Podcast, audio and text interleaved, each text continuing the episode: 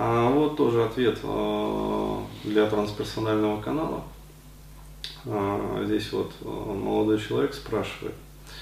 А, ну, то есть он подписан как бы на канал и, соответственно, имеет возможность задавать вот а, вопросы в тему.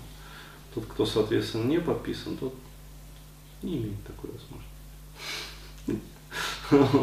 Потому что для них недоступен контент. А, вот, а, и он спрашивает, значит, пожалуй, начну. Денис, а как можно примирить теорию реинкарнации с христианским и мусульманским мировоззрением о том, что человек живет один раз? Вот. Ведь согласно последним, душа человека отправляется на веки вечные либо в, а, а, либо в рай, либо в ад. Как тогда она перерождается? Заранее спасибо. А, ну, вот, пожалуй, это такая ликбезная на самом деле тема вообще.